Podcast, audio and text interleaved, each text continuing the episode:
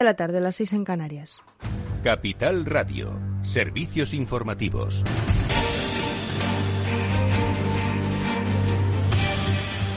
Buenas tardes. La incidencia por coronavirus se mantiene en 49 casos por cada 100.000 habitantes. Sanidad notifica 5.820 nuevos contagios y 55 fallecimientos desde el viernes. La presión de la UCI registra un ligero descenso con un 4,44 de las camas ocupadas por pacientes COVID frente al 4,48 de ayer lunes. En total, 4.545.184 personas se han contagiado y 81.844 han fallecido desde el comienzo de la pandemia.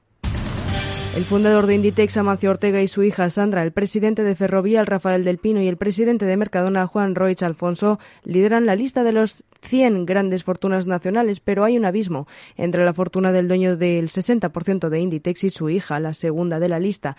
Para empezar, ha superado en 10.000 millones la de 2020, equivalente a 67.000 millones de euros, y equivale también la fortuna de Amancio Ortega a, a la de los 52 millonarios siguientes de la clasificación. El director de la revista Forbes España, Andrés Rodríguez, asegura que la pandemia ha beneficiado a las grandes fortunas de España y que la clase media va menguando por años cuando hay crisis económicas y ahora la pandemia, que era primero sanitaria pero también económica, las grandes fortunas suelen mejorar sus posiciones, básicamente porque tienen mucho patrimonio, tienen mucha liquidez y en las crisis surgen oportunidades. También hay que decir que ser rico y aprovechar las oportunidades en una crisis no significa acertar en todas tus inversiones, puedes equivocarte. Pero esa, esa sería una conclusión. Desde luego, la clase media se estrecha y las diferencias entre la riqueza y la, las clases más desfavorecidas eh, crecen.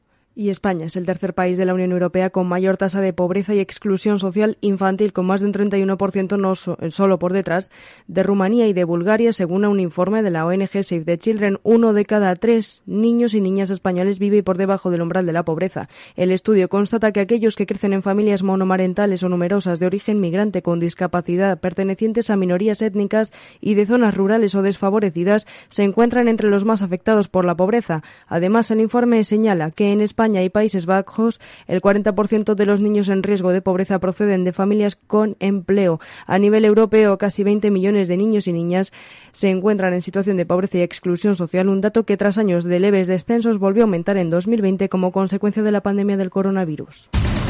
Y con motivo de la cumbre del clima de Glasgow, la directora ejecutiva del Pacto Mundial de Naciones Unidas, Cristina Sánchez, pide a las empresas que, que avancen en sostenibilidad y defensa medioambiental. Ha explicado en Capital Radio el grado de cumplimiento que tienen actualmente las empresas españolas en lo que a desarrollo sostenible se refiere. Sánchez señala que las empresas deben marcar acciones concretas y que aquellos sectores que mejor lo están haciendo son el financiero de banca y seguros, de utilities, energía y el farmacéutico y sanitario. Por su parte, los menos avanzados serían la industria, el comercio y el turismo tres pilares de la economía española los grandes inversores están pidiendo ya indicadores muy concretos sobre temas de sostenibilidad, no solamente, insisto, medioambiental, sino también social. Y creo que los CEOs de las empresas han entendido que este es el futuro, que este es el futuro de la empresa o las empresas del futuro que queremos que tengan en cuenta estos indicadores. En Glasgow yo me quedo con una frase, se está hablando de ambición, se está pidiendo a los gobiernos ambición y yo creo que esto también lo podemos pedir a las empresas, ser más ambiciosas en sus estrategias de sostenibilidad. Y Joe Biden ha querido destacar la importancia de reducir las emisiones de metano en esta década, que ha calificado de decisiva para que el aumento global de las temperaturas quede limitado a 1,5 grados centígrados, como se estableció en el Acuerdo de París y se reafirmó en el G20 este fin de semana. Por otra parte, la OCDE y la Agencia Internacional de Energía instan a los gobiernos a invertir más en más en infraestructuras energéticas sostenibles y renovables. En un comunicado, ambos organismos multilaterales recomiendan a los gobiernos acelerar las inversiones para proyectos sostenibles. Según los datos de la OCDE y la AIE, en 2020 las principales economías redujeron un 29% respecto al año anterior las ayudas públicas a la producción y uso de combustibles fósiles. Y es todo por ahora. Continúen informados en capitalradio.es les dejamos en Afterwork con Edu Castillo.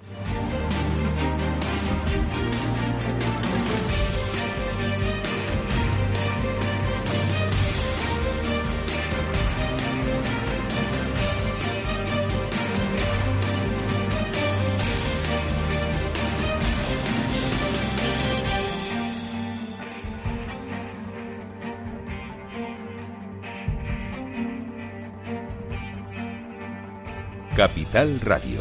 Siente la economía.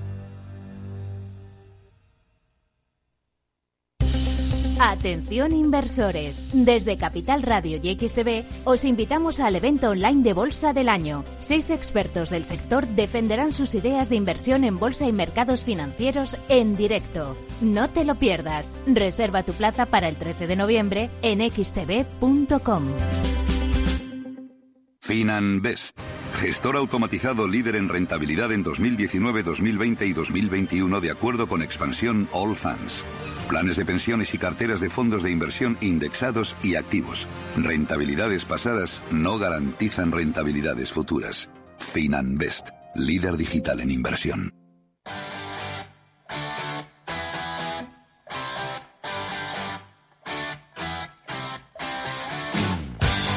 Después del trabajo, After Work, con Eduardo Castillo, Capital Radio.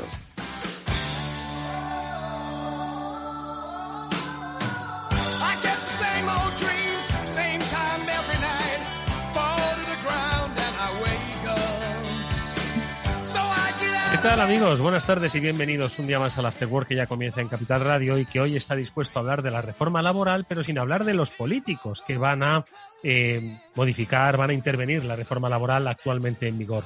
Y es que lo que nosotros pues pretendemos es analizar por qué las reformas laborales pues eh, entran en nuestra legislación y sobre todo cuál es el objetivo, crear empleo, hacer más flexible el despido. Bueno, pues nosotros vamos a detenernos brevemente, ojo, tampoco vamos a profundizar mucho en lo que realmente necesitan los países, que es crear empleo, ¿no? Y para ello, bueno, pues le preguntaremos a nuestros eh, economistas y amigos eh, del mundo del periodismo económico, Félix López y Ortega, pues que nos ilustren un poco sobre eh, si realmente lo que ahora se va a tocar de la reforma laboral está dirigido a ganar titulares de cara a elecciones o está dirigido a flexibilizar un poco más la capacidad de crear empleo en un país en el que todavía tenemos un paro estructural pues superior al 15% pongámoslo en contraste con el resto de economías europeas y veamos qué es lo que está ocurriendo. Bueno, pues eso lo comentaremos ahora en primer lugar. Y luego, por cierto, frente a esa crisis de suministros, a esa crisis logística, em, vamos a detenernos, sin darle un tinte apocalíptico ni mucho menos, a qué es lo que puede pasar con, bueno, pues con el invierno que ya pues empieza a asomar a sus puertas en nuestro país. Un invierno suave, hay que decirlo, ¿no? No estamos en el norte de Europa y aquí pelarse de frío. En algunas zonas de España sí, pero no en todas. Bueno, pues hemos eh, pedido a un, un especialista en suministro energético, que es profesor de la Universidad Europea de Valencia, eh, al profesor eh, Gómez Calvet, que nos hable de si realmente en Europa pues hay riesgo de que se produzcan cortes en el suministro, como pues están advirtiendo algunos países, y si en España pues vamos a ver algún que otro déficit que pueda eh, hacer pues que pasemos un poco de frío en algunas zonas. Bueno, pues le preguntaremos si eso, no que hay de cierto, sino de posible en todo eso. Y seguiremos hablando, por supuesto, de muchas otras cosas. Así que, nada, que esto es After Work, que está Néstor Betancor gestionando técnicamente el programa, de ahí se nota, ¿eh? Buena música. Y aquí quien nos habla de Bordo Castillo va a empezar a hacerlo encantado, hablando de eso, de reforma laboral.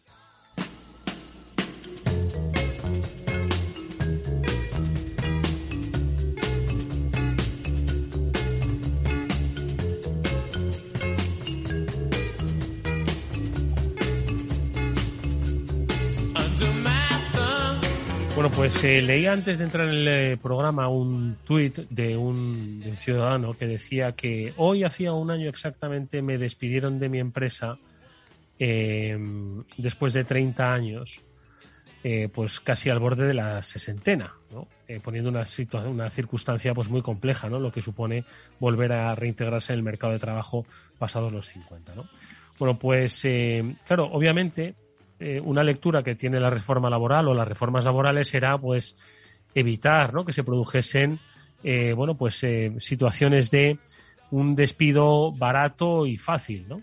que de alguna forma bueno pues protegiese al trabajador dentro de las empresas aquellos fueron algunas reivindicaciones no pero también hay una lectura y es la que nosotros queremos o por lo menos queremos abordar más allá de los titulares políticos que insisto están queriendo acaparar los políticos que es lo único que hacen y, hablar no de esta reforma laboral o de la que pues se pretende modificar o derogar, eso ya lo dirán, como digo, los titulares electoralistas, sino de para qué se hacen reformas laborales, es decir, regular el mercado de trabajo. Hace poco hemos visto que se ha regulado el mercado del alquiler. Bueno, pues veremos si tiene sus efectos. Eh, regular el mercado de trabajo, ¿no? El funcionamiento de las relaciones entre empleados y empleadores. Entonces, eh, una reforma laboral está para crear empleo o para facilitar el despido. No se puede simplificar en, esas dos, en esos dos términos, ¿no? Pero vamos a hablar de crear empleo. ¿Las reformas laborales pueden crear empleo? Félix López, ¿qué tal? Muy buenas tardes. muy buenas tardes, Eduardo. Déjame que salude a Chimo Ortega. Chimo, buenas tardes. Hola, Eduardo. Buenas tardes. Hola, Félix. Bueno, pues eh, em, vamos a ver. Em, la reforma laboral. La reforma de la reforma. Total que no ha habido reformas laborales, ¿no? Claro, simplificándolas en, los periódicos tenemos que simplificar, ¿no? Y las radios. Abaratar el despido, los convenios colectivos, que son un poco los que rigen, ¿no? Pues esa relación entre empleado y empleador. Em, eh, ¿Qué más aspectos? La contratación, la temporalidad, los incentivos. O sea, ¿las reformas laborales crean empleo o facilitan el despido? Félix. Bueno, muy, buenas tardes a todos. Eh, es una pregunta que en España pues siempre ha tenido su miga, ¿no? Es decir, de alguna manera, pues siempre hemos tenido en España una legislación laboral, digamos, poco amigable para la creación de empleo, ¿no? Y una legislación laboral que de alguna manera pues siempre ha protegido a los trabajadores que, que tienen empleo en contraposición a los que lo buscan, ¿no? Con lo cual, pues, los jóvenes, pues, han sido muy penalizados, ¿no? Poco a poco se ha ido avanzando hacia una mayor flexibilidad o facilidad, digamos, para las empresas de, de, tener contratos laborales, pues, más amigables, pero todavía en España, pues, estamos lejos, ¿no? Y bueno, no, yo no creía que, se iba a realizar ningún tipo de reforma laboral, aunque más o menos lo tenían prometido en las, digamos, en los programas electorales. Porque bueno, el horizonte temporal del empleo ahora no parece muy halagüeño. Entonces, si haces una reforma y el empleo, por las razones que sean, cae, pues entonces vas a quedar muy mal, ¿no? Yo creo que era un riesgo que el gobierno no querría, iba a, digamos, a correr. Pero da la impresión de que están metidos en ese aspecto lingüístico de decir si es reforma o no es reforma. Mm. ¿no? Y entonces, pues, bueno, parece ser que, que, toda la discusión se centra en el tema de los convenios colectivos, ¿no?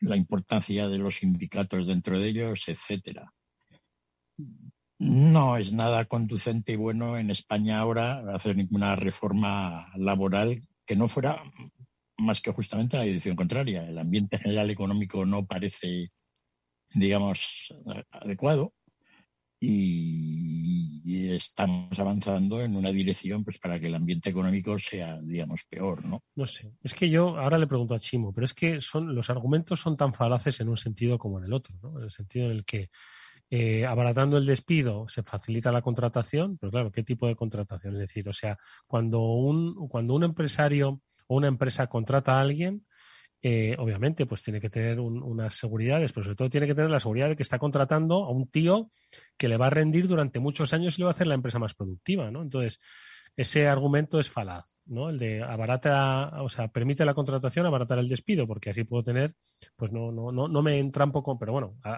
facilita la contratación temporal, ojo, ¿no? Porque si lo que se trata, si estamos pensando en el despido, es que queremos prescindir de ese trabajo, ¿no? En un momento determinado, ¿no?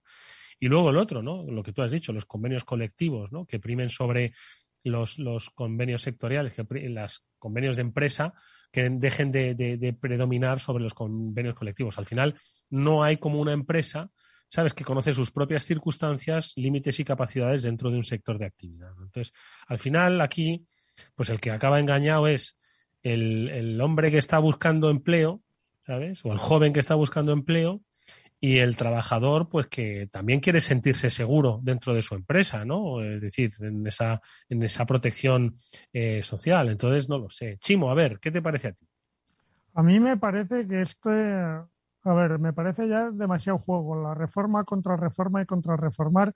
Y ahora lo cambiamos todo por promesa electoral y ahora mm, damos ligeros retoques porque venimos del viaje de, del G20 y entonces ya nos han tirado de las orejas y la Unión Europea también. Entonces vamos a hacer ligeros matices para mejorar la vida de... Yo creo que lo que hay que hacer es generar empleo y, generar confianza y, dejémonos eh, yo creo que, como dice Félix, no es el momento de tocar mucho, sino de hacer que lo que hay como mínimo funcione, que luego todo es susceptible de mejora. Yo creo que en esta vida el cambio siempre es bueno, pero es un cambio, no es, no es una transformación permanente. Si siempre nos transformamos no vamos a encontrar un punto de partida jamás, jamás, pero ni en esto ni en nada.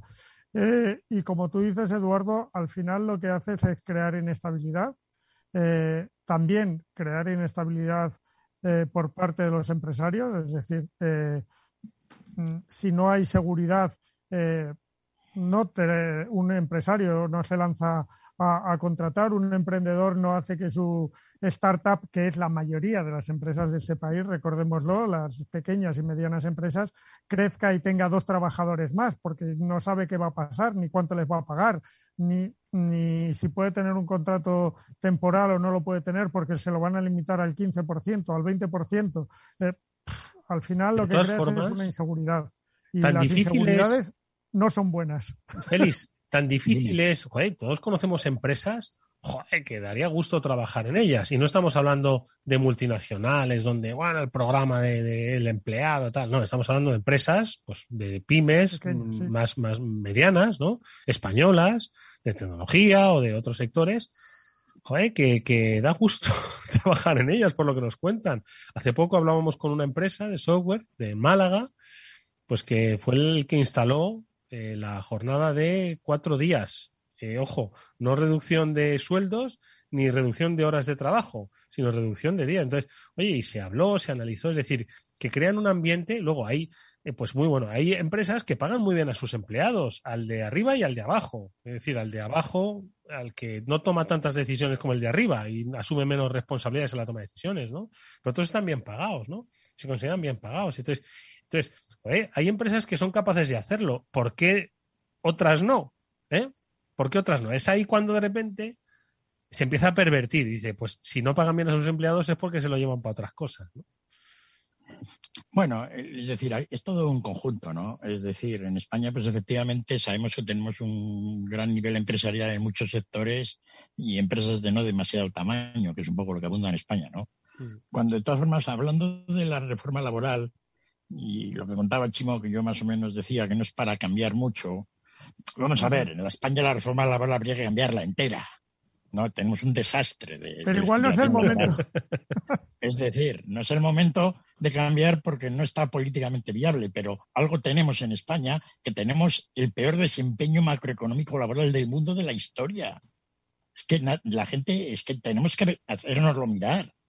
el desastre hispano no, no, no tiene parangón. No es que haya paro en el mundo, es que lo de España es una auténtica barbaridad.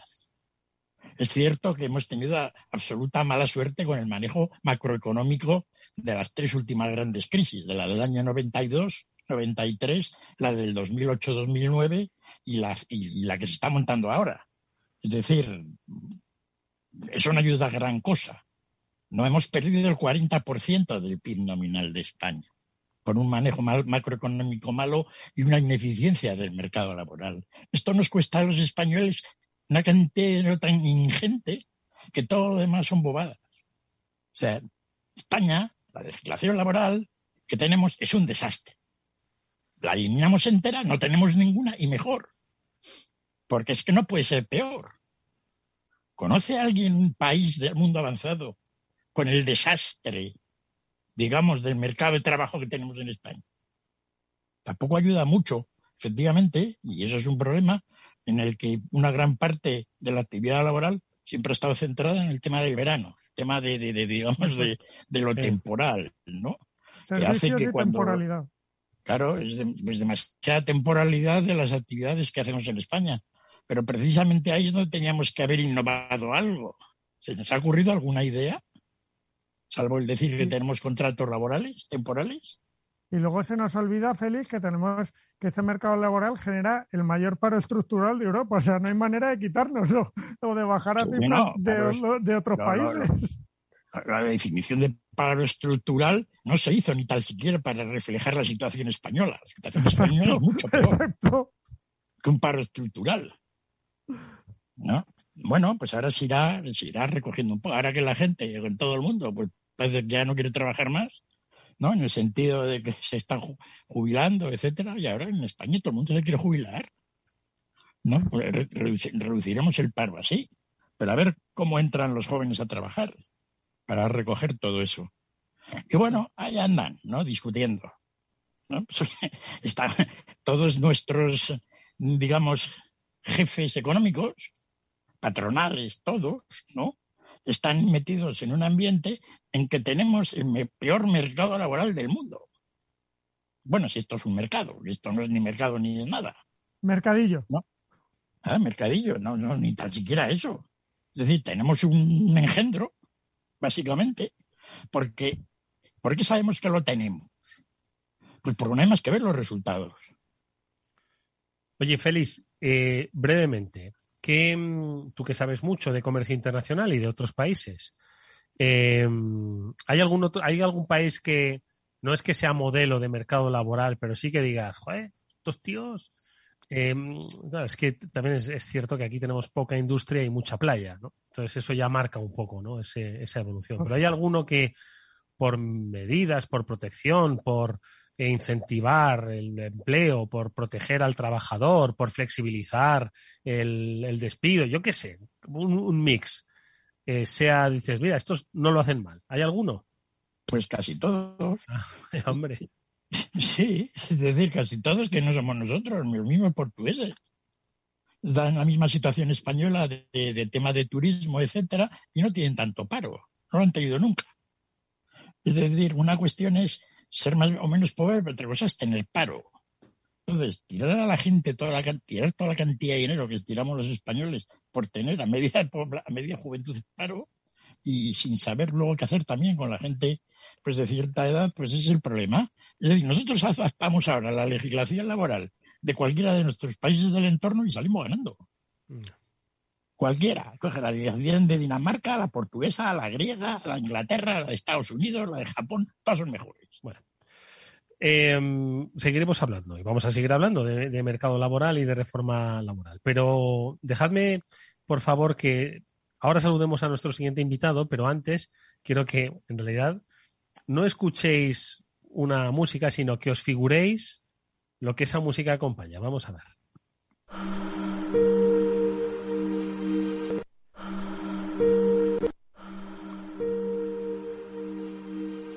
Bueno, pues en la imagen se ve a una mujer ya de edad eh, abrigándose como si fuese a salir a la calle. Se pone una buena bufanda, se pone un buen abrigo, unos guantes, pero en realidad lo que está haciendo es abrigarse y quedarse en casa. Allí improvisa un, una especie de hornillo con una maceta volteada y unas velas y, e invita a, algunos vecinos también abrigados, bueno, pues a calentarse en esa especie de hornillo casero dentro de su casa.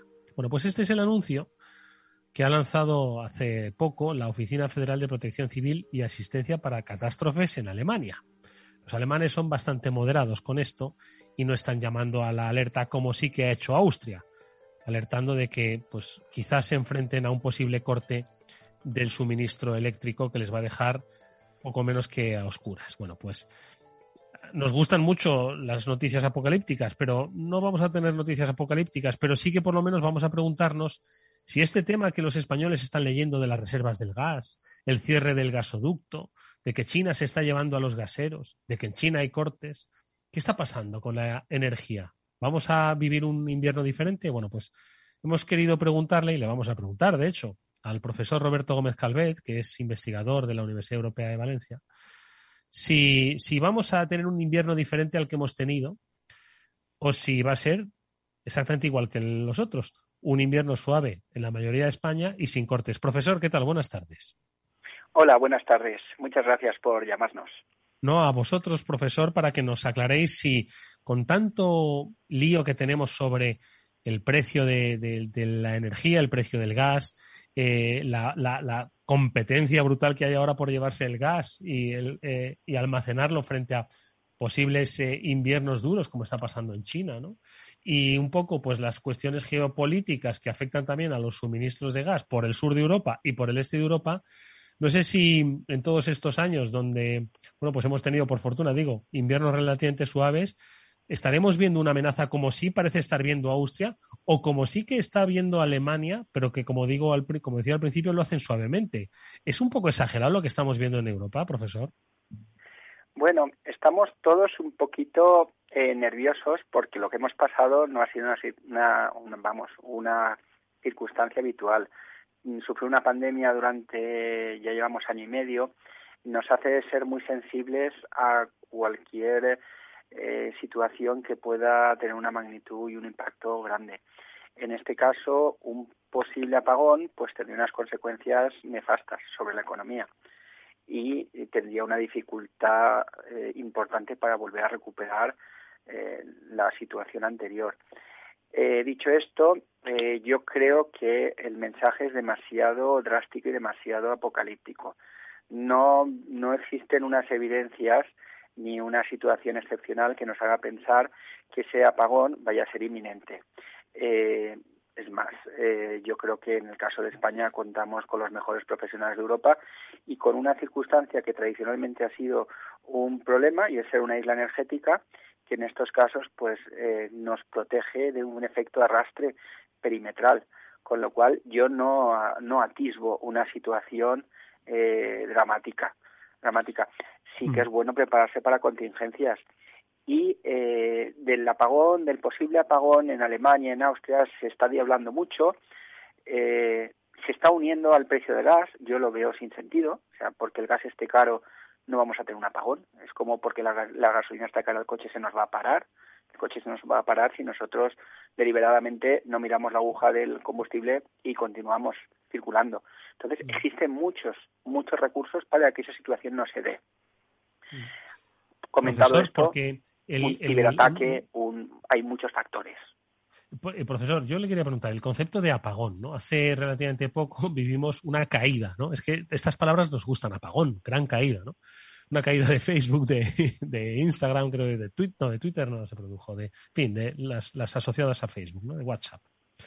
Y, y entonces, bueno, pues nos asustamos mucho, pero bueno, fuera de seis horas. Entonces, seis, siete horas. Hay gente que en seis, siete horas pues tiene mucha dependencia, pero bueno, esto estamos hablando de otra cosa.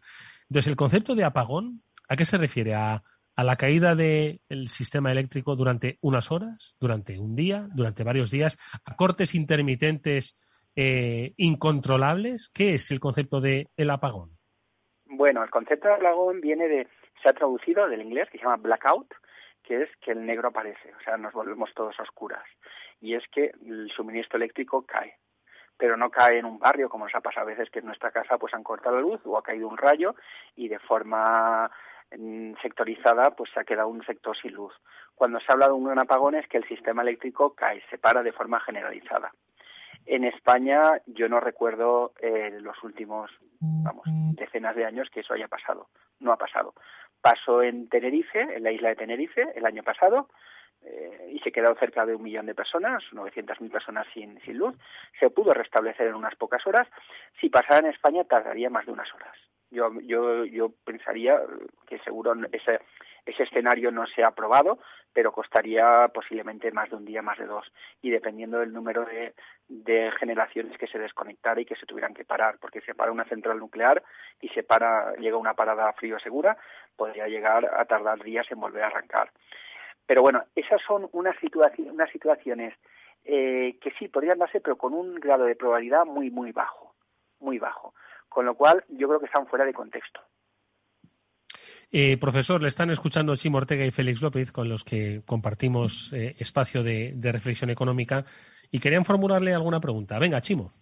Pues yo, le quiero preguntar porque he tenido la suerte de entrevistar a algún consejero delegado de compañía eléctrica y siempre a, a Sotoboche me ha reconocido que, dadas que las renovables ya no son tan caras como eran, eh, a ellos les parece un buen sistema el ir a renovables, pero eh, sin embargo siempre me han dicho que no son capaces de eliminar la, energía nuclear porque es lo que les daba esa estabilidad al sistema si acababan con las otras fuentes.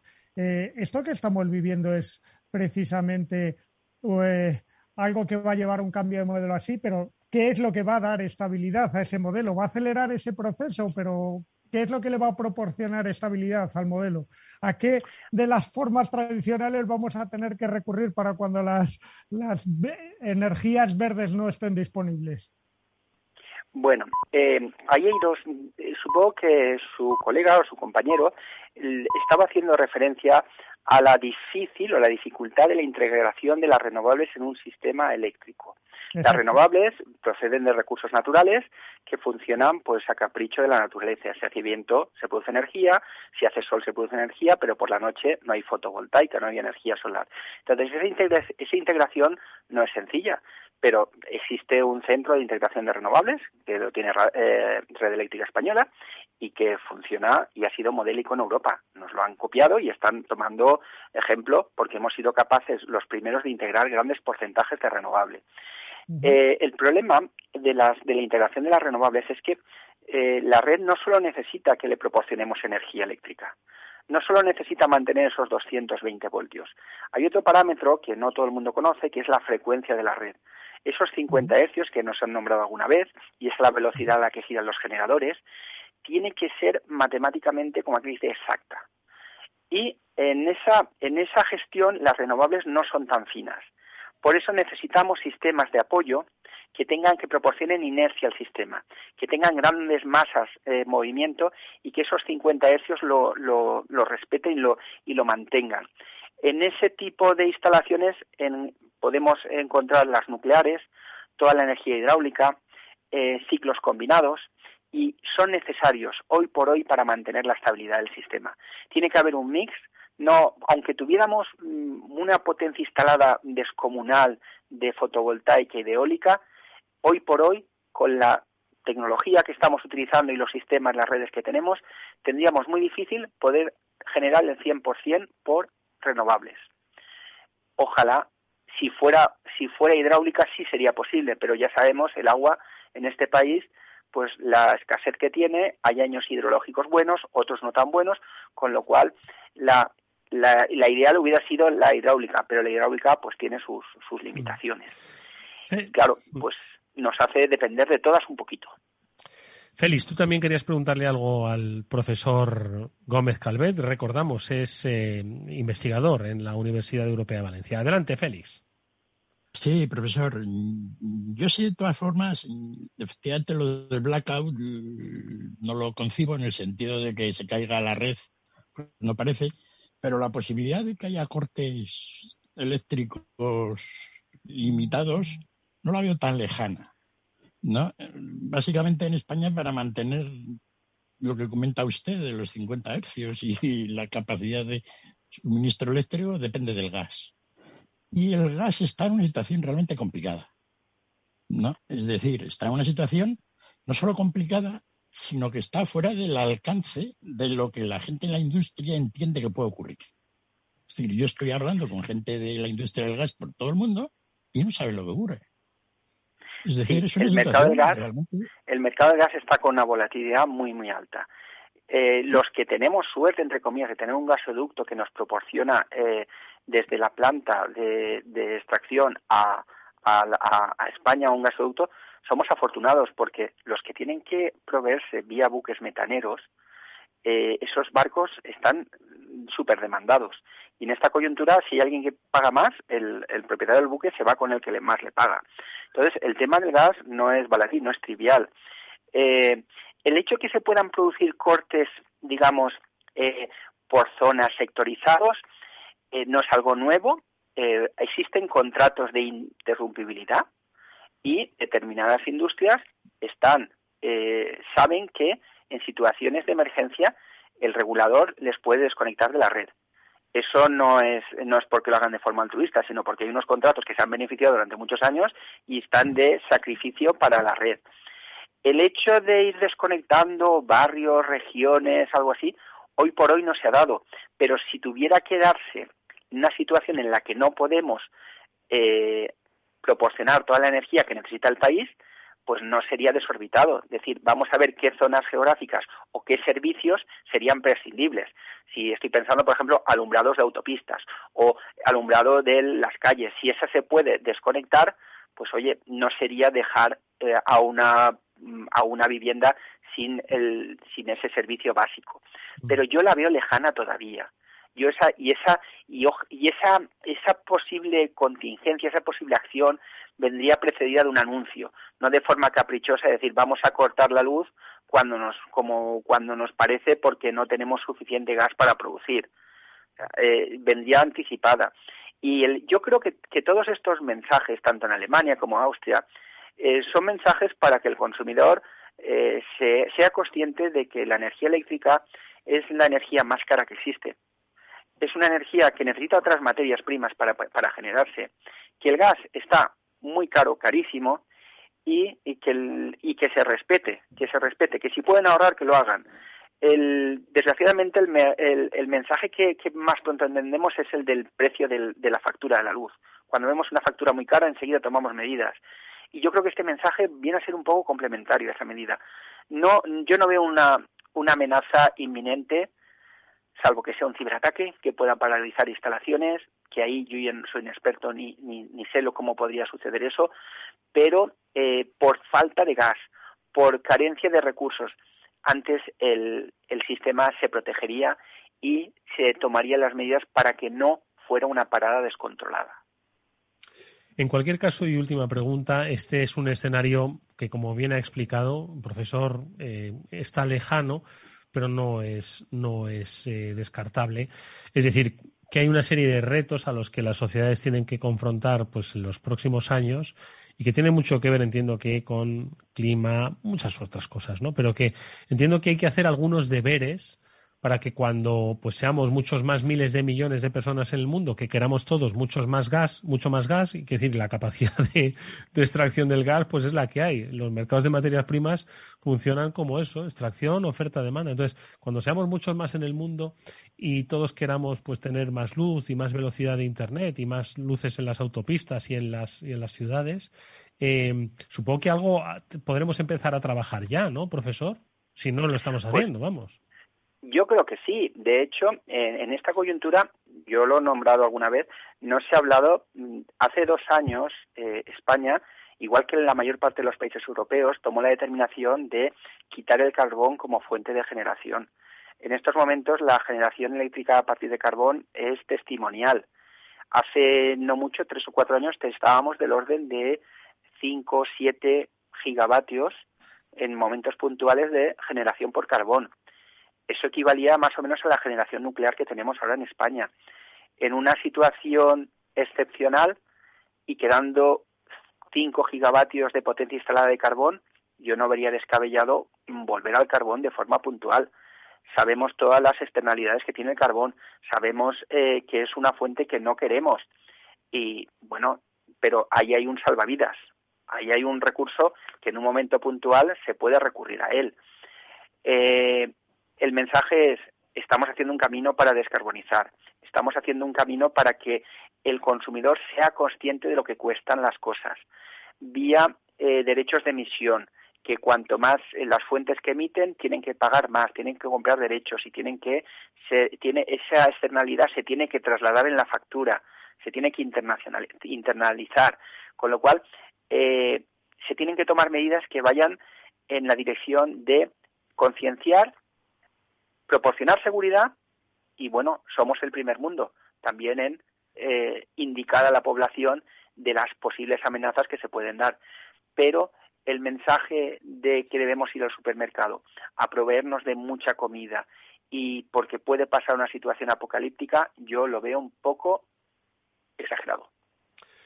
Bueno, pues nos ha quedado muy claro cuál es el escenario que vamos a vivir este invierno y cuál es el que, bueno, pues puede que vivan en otras, eh, en otros países de Europa, pero con otras circunstancias que hacen pues muy diferente, ¿no? Ese, ese, ese futuro. No obstante, también queda muy claro, pues un poco cómo los españoles debemos afrontar nuestra capacidad de consumo y gasto, ojo, que también forma parte de la responsabilidad de todos, no solo de los gobiernos garantizar el suministro permanente. Bueno, pues ha sido muy interesante charlar con Roberto Gómez Calvet, profesor e investigador de la Universidad Europea de Valencia, es experto en suministro eléctrico y energético, pues sobre cómo están ahora mismo las cosas. Profesor, gracias. Volveremos a llamarle, estoy seguro. Un saludo y hasta pronto. Muchas gracias. Adiós. Un abrazo.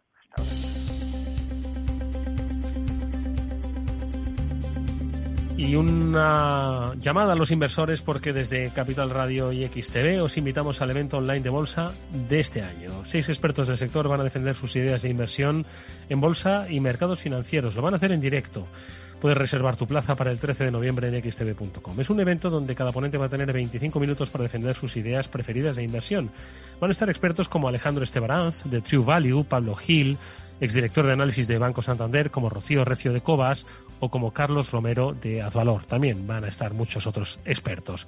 Y toda esta información es eh, de un evento gratuito, por cierto, la tenéis en xtv.com. After Work con Eduardo Castillo. ¿Seleccionas los mejores ingredientes para tu cóctel favorito? Haz lo mismo con tus inversiones financieras. Encuentre la combinación adecuada de renta variable y renta fija internacional en el momento oportuno a través de nuestro fondo multiactivo sostenible Lazar Patrimoine SRI y de nuestra gestión flexible de renta fija con Lazar Credit Opportunities. Los fondos están registrados en la CNMV con los números 1890 y 1991 gestionados por Lazar Fresh Gestión con depositario en Cacéis y representados por BNP Paribas Security Services. Los riesgos del fondo son la pérdida de capital, la gestión discrecional, la renta variable, los tipos de interés, el crédito, los futuros, las contrapartidas y las divisas. El objetivo de rentabilidad y el capital invertido no están garantizados. Por favor, consulte la zanfarmanagers.com para obtener más información. ¿Qué es ir más allá? Con Arval podrás llegar donde te propongas de la forma más sostenible y desplazarte como y cuando necesites con una oferta de renting sostenible, segura y conectada. Y preocuparte solo de conducir porque nosotros nos ocupamos del resto. Arval, la transición energética arranca aquí. Más información en arval.es. Eduardo Castillo en Capital Radio, After Work.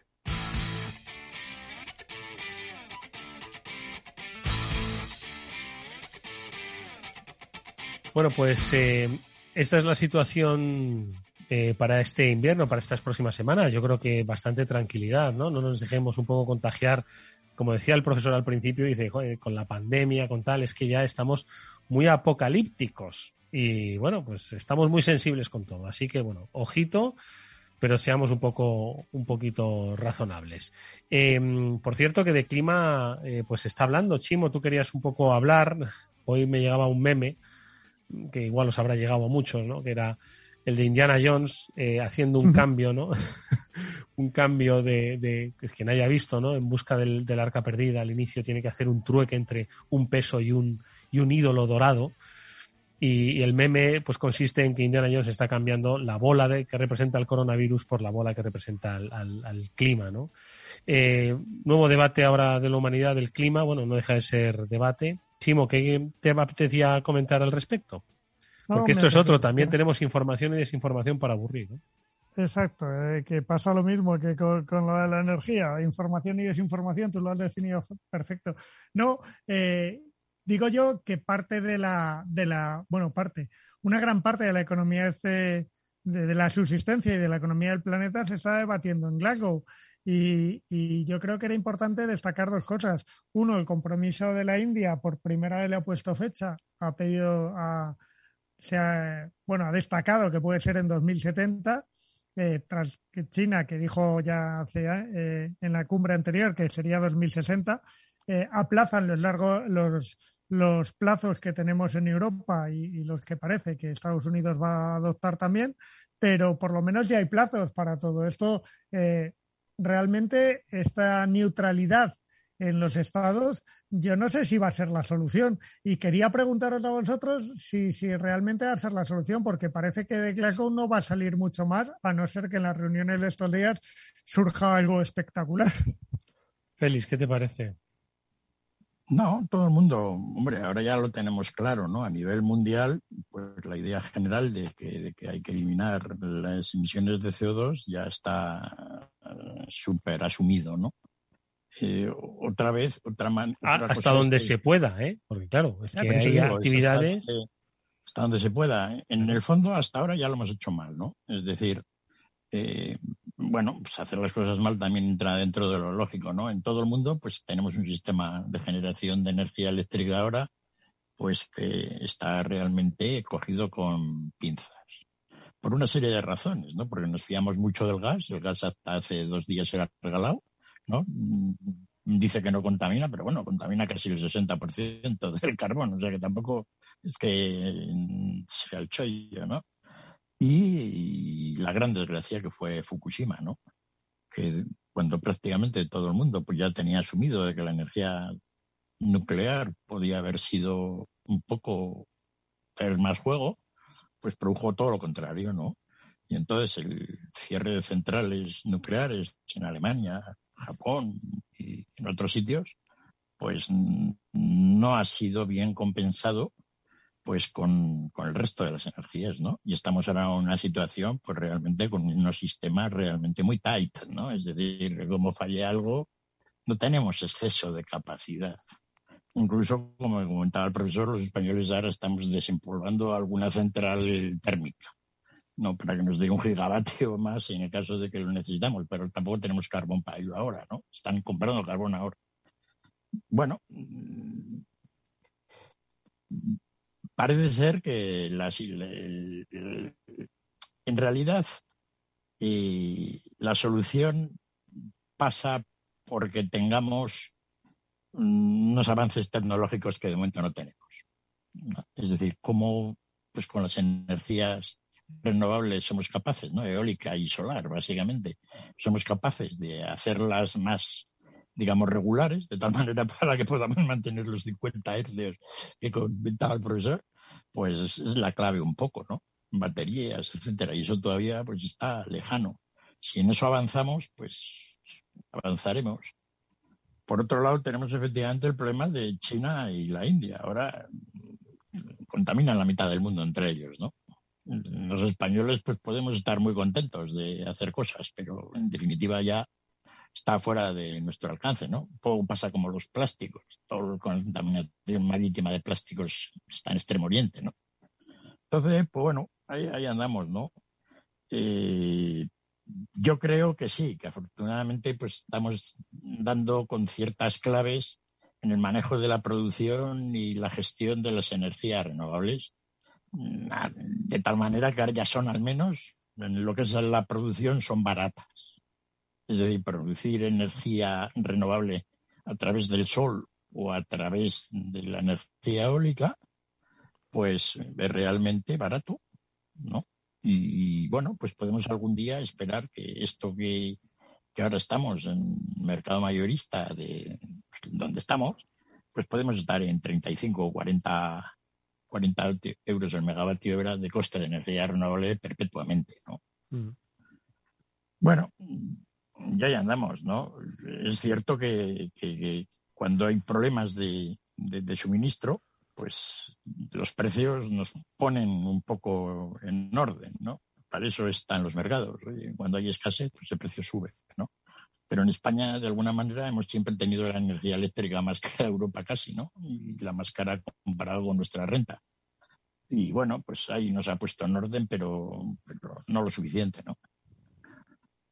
Yo confío en que, mejoremos rápidamente un poco todo el aspecto tecnológico ¿no? y tener exceso de capacidad suficiente en la generación de energía renovable. Mm. A mí la verdad es que las cumbres sobre el clima, eh, con los acuerdos ¿no? que de ellas salen, siempre me han parecido, soy un poco incrédulo frente a las mismas, ¿no? Sí, pero, sí, pero de alguna manera han ido poco a poco contribuyendo a que se vaya generando el ambiente en el mundo este del que hablábamos. Sí, genera un debate. Que, un estado de opinión, sobre todo. Y las empresas, bueno, pues hoy al final lo han integrado, pero vamos, que esto es un, un, efecto mariposa, ¿no? Que la sacudida del. Hoy que hoy hay empresas que están empezando a pensar en lo de las, las emisiones, ¿entiendes? Cuando esto se habló en no sé qué cumbre, ¿vale? Por eso digo que no, no, no, no, no sé. Y sobre todo cuando hay actores, y es que al final estas cumbres del clima lo hace el primer mundo sin contar en las circunstancias y necesidades del tercer mundo, ¿no? Precisamente ¿eh? para salvar pues no solo al tercer mundo, sino también al futuro del primer mundo. Pero es que es como las cumbres de Davos, ¿no? Las cumbres de Davos pues arreglan el, el sistema económico mundial, pues 15 personas, ¿no? Como quien dice, para luego cómo van a vivir 7.000 millones eh, en función de, esas directrices. Por lo tanto, a mí es que siempre creo que las cumbres del clima, eh, salvo incidir más en, los temas sobre pues, los propios recursos, eh, las emisiones, que, decir, sí, bueno, y también un poquito recuperar la biodiversidad, ¿no? Tampoco está mal, ¿no? Pero siempre se me quedan un poquito así descafeinada. Ya verás como la declaración final, pues, ¿quién no se va a querer sumar a la misma? ¿Qué es lo que se va a quitar? ¿Qué es lo que se va a poner? No lo sé. Chimo. Pues la verdad, yo tampoco. Eh, yo hago sacar a mis invitados de vez en cuando la bola de cristal y te has vengado, Castillo, porque yo tampoco tengo esa bola de cristal. Pero, pero es verdad que, que es como hablábamos antes con lo de la reforma laboral, es que hay que cambiar el modelo. ¿Cómo? Pues mira, yo creo que el principal reto que tenemos ahora, además de que las energías sean más limpias, como decía Félix, el gas no está entre ellas, eh, por mucho que ahora hablemos de gas, está en darle eh, el sustento, o sea, la sostenibilidad también a ese sistema, no solo desde un punto de vista medioambiental, sino desde un punto de vista eh, energético. Es decir, que no haya apagones, que no nos quedemos sin luz. Ese equilibrio, como decía Félix, ahora estamos pensando en reactivar centrales de carbón, pero como no producimos carbón hay que comprar carbón, cuando España es una, un país minero. Bueno, pues eh, yo creo que todas las transiciones hay que hacerlas poco a poco, que deben ser evoluciones hacia un punto, debemos fijar ese punto, pero no, no hacer no, no, pensar que de la noche a la mañana podemos cambiar el modelo energético del país, el modelo laboral, si es que estamos todo el día en cambios profundos y, no damos tiempo a que las cosas cogen. Esto es como lo del coche eléctrico. Eh, vamos a vender todos los coches eléctricos, siguen siendo un 4% del mercado, en el mejor de los casos este año, en un mercado a la baja, muy a la baja, que posiblemente acabe el año como el, pasado, porque no hay coches, y, y, van a ser el 4% del mercado, ni siquiera el 5% que tenían que ser el año pasado. A lo mejor a final de año ese tironcillo llega, pero será un 5% del mercado y hemos cambiado ya el modelo de, movilidad. Pues no, estamos en un 5% de unos modelos que además de la crisis de los microchips tienen crisis de materias primas para fabricar hasta las baterías. Bueno, pues debemos intentar que, los cambios sean lo más rápidos posible, pero que se adecuen a las posibilidades que tenemos. Es que muchas veces la legislación no se adecua a, las, a los recursos directamente. Y yo creo que, que eso sería lo que tendría que salir de las cumbres del clima un calendario eh, también sostenible. Y cuando digo sostenible es que lo podamos sostener en el tiempo y no que sea lleno de buenas intenciones y poco más.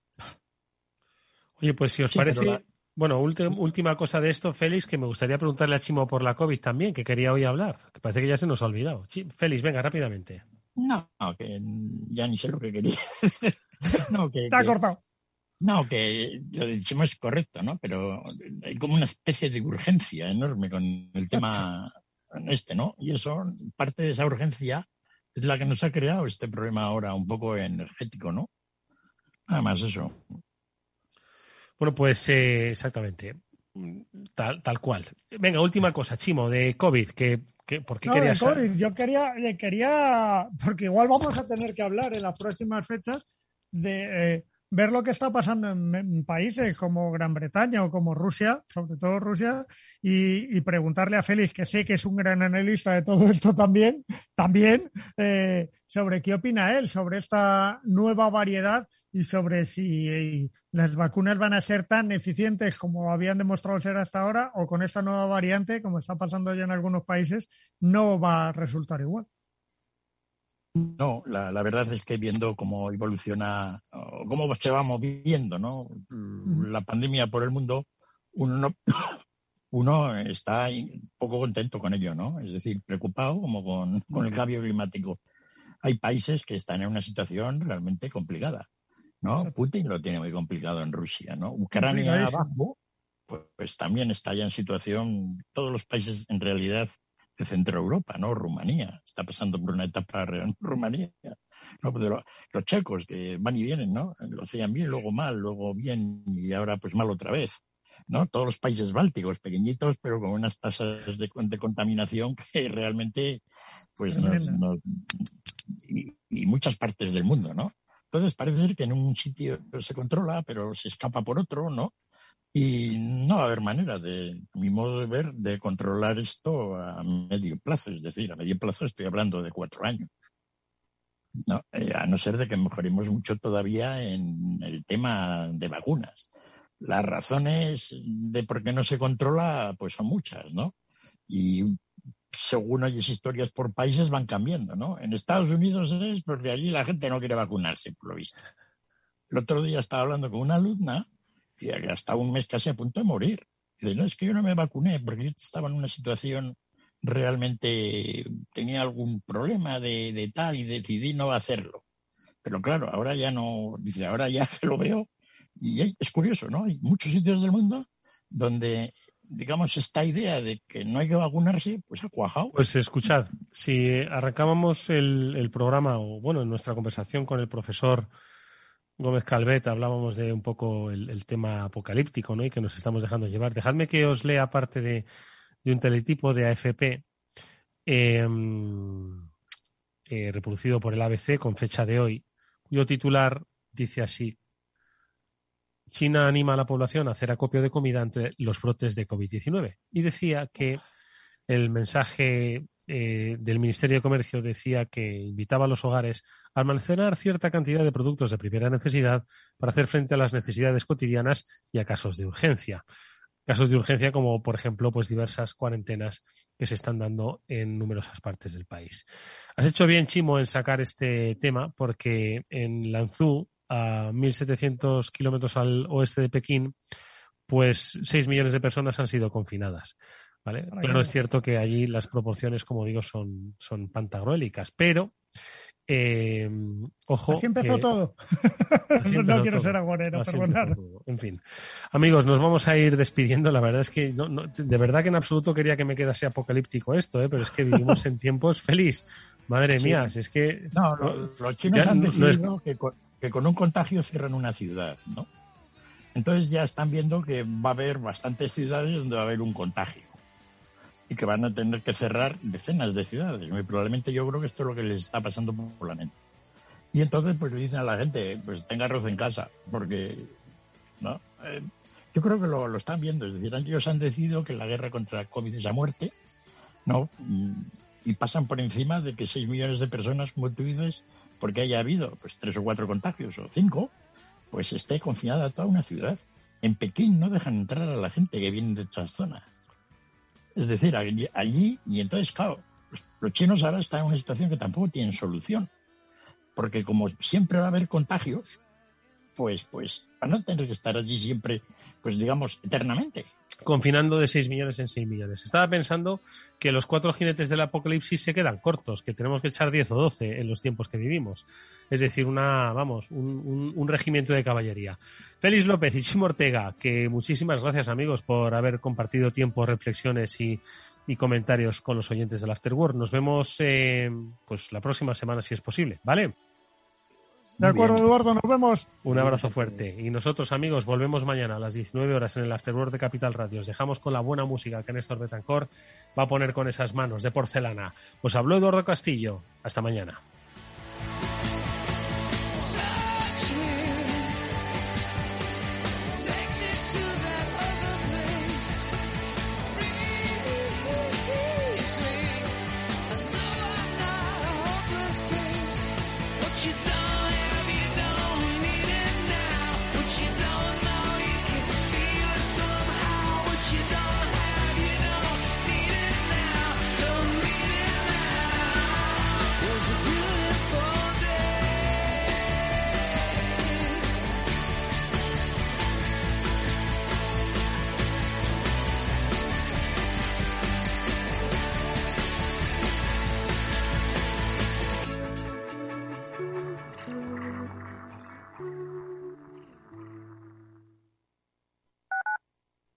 Escuchas Capital Radio, Madrid 105.7, la radio de los líderes. Gráficas Naciones. Más de 50 años de experiencia en el sector de las artes gráficas. Apostamos por la última tecnología tanto en impresión offset como en digital y gran formato. Realizamos todo tipo de impresión. Tarjetas de visita, folletos, libros, vinilos, decoración y montaje de stands. Más información en el 91 629 2145 o en gráficasnaciones.es. Esto te estás perdiendo si no escuchas a Luis Vicente Muñoz en Capital, La Bolsa y la Vida. Clemente Fernández, expresidente de Amper y encabeza los minoristas de Abengoa. Al no haber posibilidad de crédito ciclo, pues yo creo que habrá que acudir ya a la SEPI, ¿no? Un rescate de, de SEPI. No te confundas. Capital, la bolsa y la vida con Luis Vicente Muñoz, el original.